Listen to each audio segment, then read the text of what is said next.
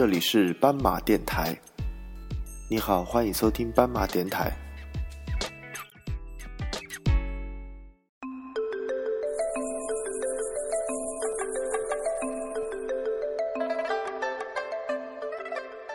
你们好，欢迎收听斑马电台。今天的《舌尖上的武汉》，跟大家一起来分享一下武汉人煨汤的细节。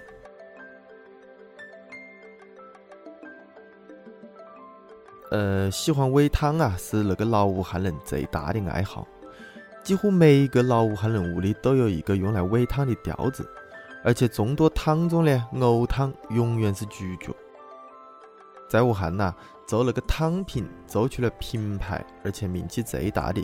当然是小桃园，这个就连武汉的那个武汉市志商业志上面都可以找到。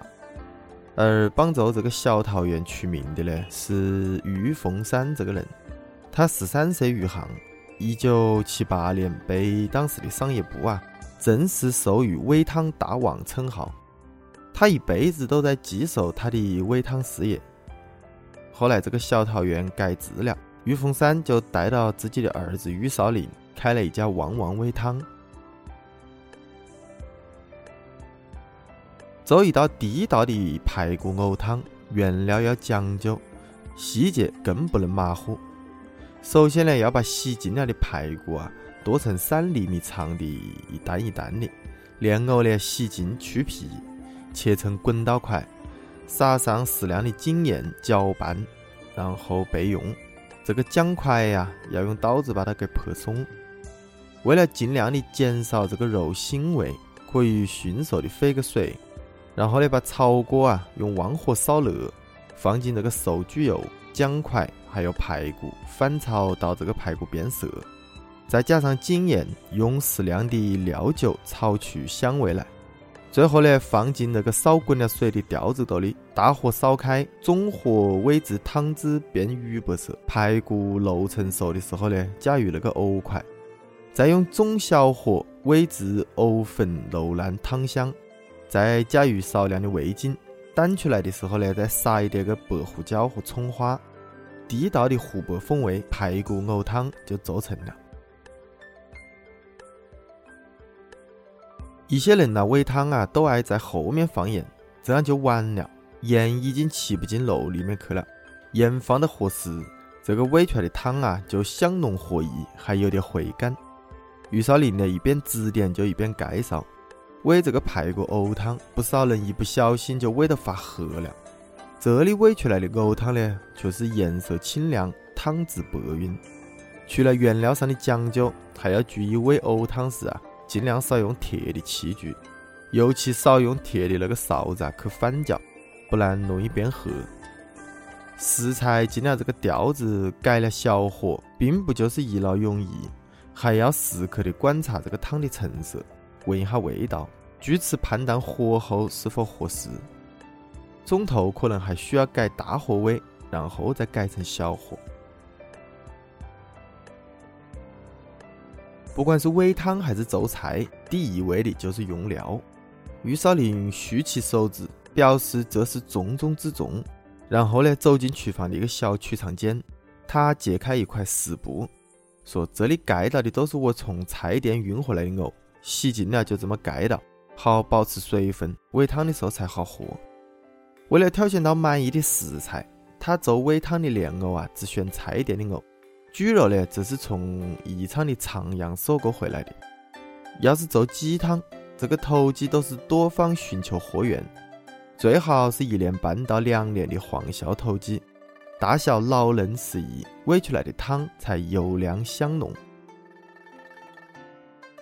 五十三岁的余少林留到利落的板寸短发，厚道朴实，一口地道的武汉话，讲起这个煨汤的学问呐，就滔滔不绝。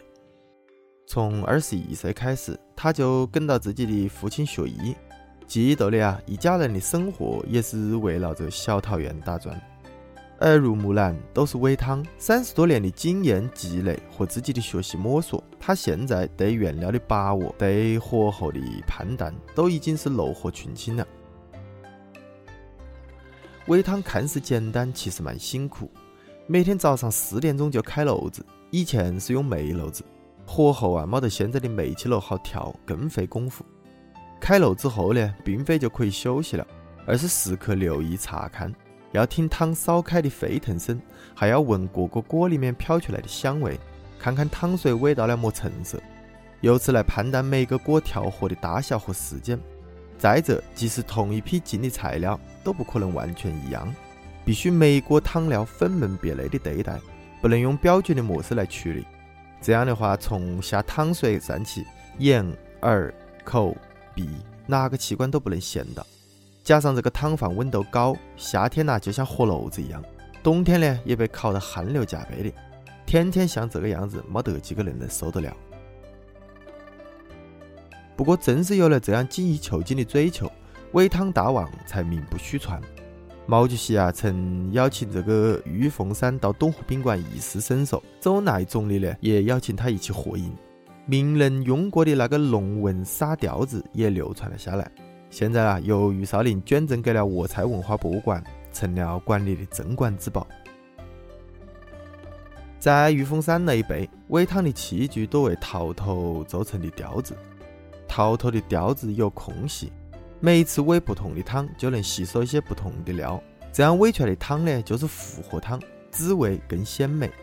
只是吊子啊不耐火，容易破裂，有时候终于完工了，掸出来的时候呢，吊子突然破了，那样不仅半天的功夫白费了，还容易塌到人。如今呢，这个煨汤馆保留了部分的吊子，但是蛮多汤改用不锈钢的大锅来煨了。其实只要原料正宗，制作精心，汤的味道也不差。虽然辛苦，于少林仍旧坚持着，希望能把这门技艺好好的传承下去。